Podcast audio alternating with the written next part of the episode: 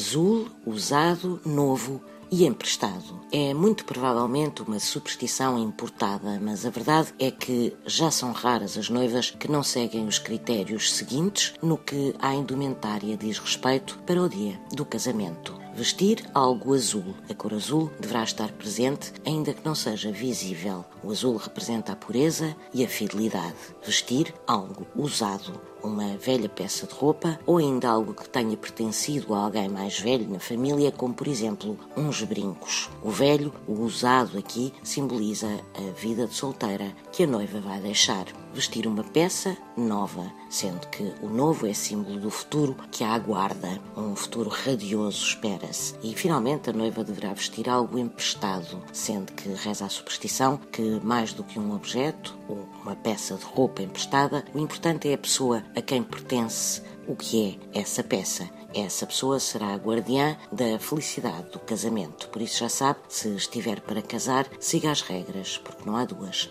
sem três.